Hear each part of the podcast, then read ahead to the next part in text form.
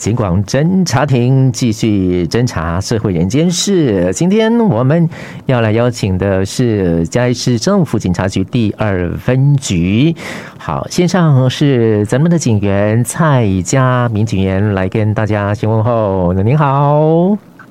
，Hello，主持人，各位警广的观众。听众大家好，是我们今天要请到我们的这个嘉明来跟我们，然后来提醒提醒哈，提醒什么呢？也很重要，随时在生活当中的这个诈骗，好，我们大家都要学聪明哦，好，大家都要好好的这个小心应付了哈。好，所以目前呢，我们来说到呃，咱们的这些这个诈骗的手法。好，是最多样化的，是怎么样的情形？我们请佳明来跟大家来这个说明了。好的，呃，其实哈，呃，像刚刚主持人说的，大家是要聪当个聪明的呃听众哈，那当然就是不止当不止当警广的听众，还有就是你手机的听众哦，因为这些诈骗基本上都会透过手机来呃找上你哦。对。呃，我们最常看到的诈骗手法，其实还是那三样哈，就是有关于假投资、还有假网拍以及解除分期付款的诈骗。那我相信应该大家都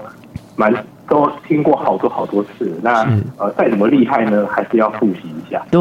对对对，有时候哈，这个常常会有人本来是聪明的，可是到了那个发生的情境当中，好像又变得不聪明啊。所以我们就必须要来，对不对？必须要来提醒大家，跟大家做一下叮咛，怕大家呢又有些诶、欸、忘记了。哈，好，我们赶快来叮咛大家了。嗯好的，主要第一样吼，就是这个假投资诈骗。那呃，我们有发，就是有在提醒大家吼，假投资诈骗经常都会跟一些假交友的手法做结合吼。那当然就是呃，先互相加好友之后，再来当当做朋友聊天的过程中呢，再带到有关于呃投资啊，或是虚拟货币啊、期货这一类的交易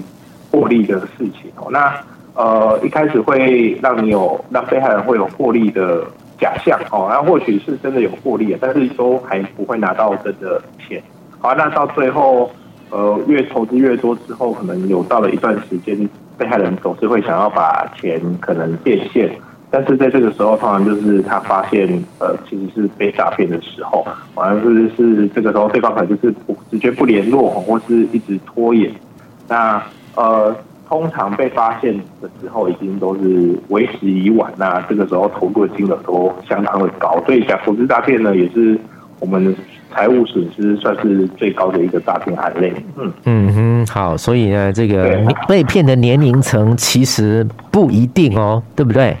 哦，对，假投资诈骗其实它在那个并不是说只有针对特定高高，就是是高龄的年龄层，因为呃，我们都知道中高龄的。人士他身上会有积蓄嘛？哦，不管是什么行业，基本上他到了一个年纪，他可能会有毕生的积蓄。那当然，那他不就是诈骗集团眼中的肥羊嘛？哦，但是呃，投资这种事情本来就是可能从出社会就会接触的事。那小资主也会投资啊，那小资主的钱也是钱。哦，所以是不管哪个年龄层遇到这种状况都要特别小心。是，好，再过来这一则这个诈骗的又是什么呢？啊，对，接下来就是这个有关于假网拍哈，那这个大部分还是一样，就是呃呃讲白，它就是利用我们想要去比比价哈，想要去找最便宜的 CP 值最高的哦的选项，那可能在这过程中，我们就会发现会不小心误触到哈，可能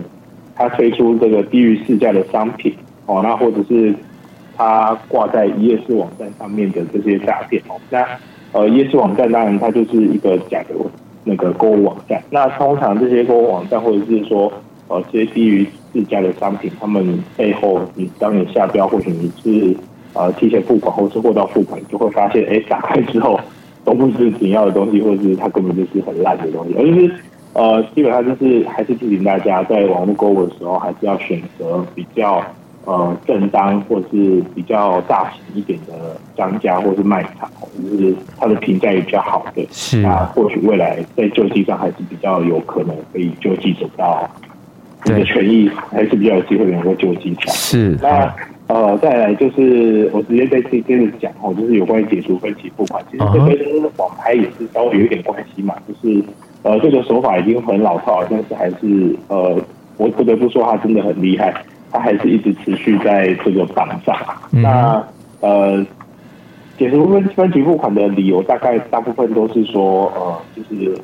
民众在网络购物买的呃东西，他可能设定错误哦，那他必须要连续扣款之类的，那就会要求民众去 ATM 做解除分期付款。那其实最简单的就是。告诉大家，ATM 不能解除分期付款，也不能辨识你的身份，就是这样子。嗯，对，这就是最直接、最简单的。是，大家只要记住这句话就好。对，哈，好。那么最近还有一些这个新的这个诈骗的呃这个资讯提供给大家了。啊，对对对，那个最近可能大家如果在网上打。Telegram 就是纸飞机，那应该你们就会看到这一个诈骗手法非常的火热哦。那主要就是呃，我先简单介绍一下 Telegram，它就是一个呃隐匿程度比较高哈，它可以传送加密讯息，以及把讯息就是像是定时炸弹毁掉一样哦。那呃，所以呢，这个通讯软体是非常私密的、高度安全的加密机制哦。那呃，诈骗集团也会使用这个软体来当做诈骗。那最近的诈骗主要就是说呃。主要是要骗取 Telegram 用户的账号哦，那他的骗取方法大概就是以截图的方式哦，就是先要求被害人截取他自己的一个 Telegram 用户的页面，那他就可以借机得到被害人的手机号码。那所得到手机号码呢，他就会从 Telegram 那边另外的装置去登录啊。那被害人这个时候他的手机会再收到一组呃，算是系统的认证信。那这个时候，可能嫌疑人那边就是诈骗集团，又会再继续传讯息后，啊，要求被害人再去截图，截到对话的，就是截他们对话的一些图。那在截图这个过程中，被害人可能会一个不小心就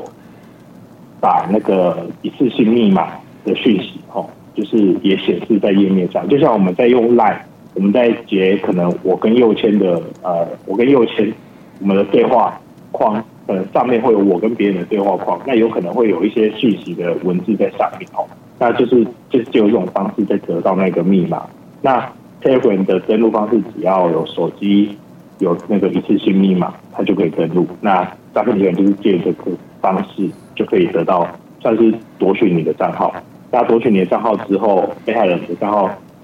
里面就是继续骗其他的这个被害人的好友的账号，或者是直接去借钱。要当做一个诈骗的手法，大概是这样。嗯哼，好，所以呢，这个也是很重要，大家提醒哈。哎，那这个一般到目前为止呢，还是都多少都会有一些呃受害者或者是什么样的一个情形出现，然后也在再再次的跟大家来呼吁一下。对，就是呃，其实呃，我再补充讲一下刚刚 Telegram 这个哈，呃，其实我们还是要提醒大家，呃，就是。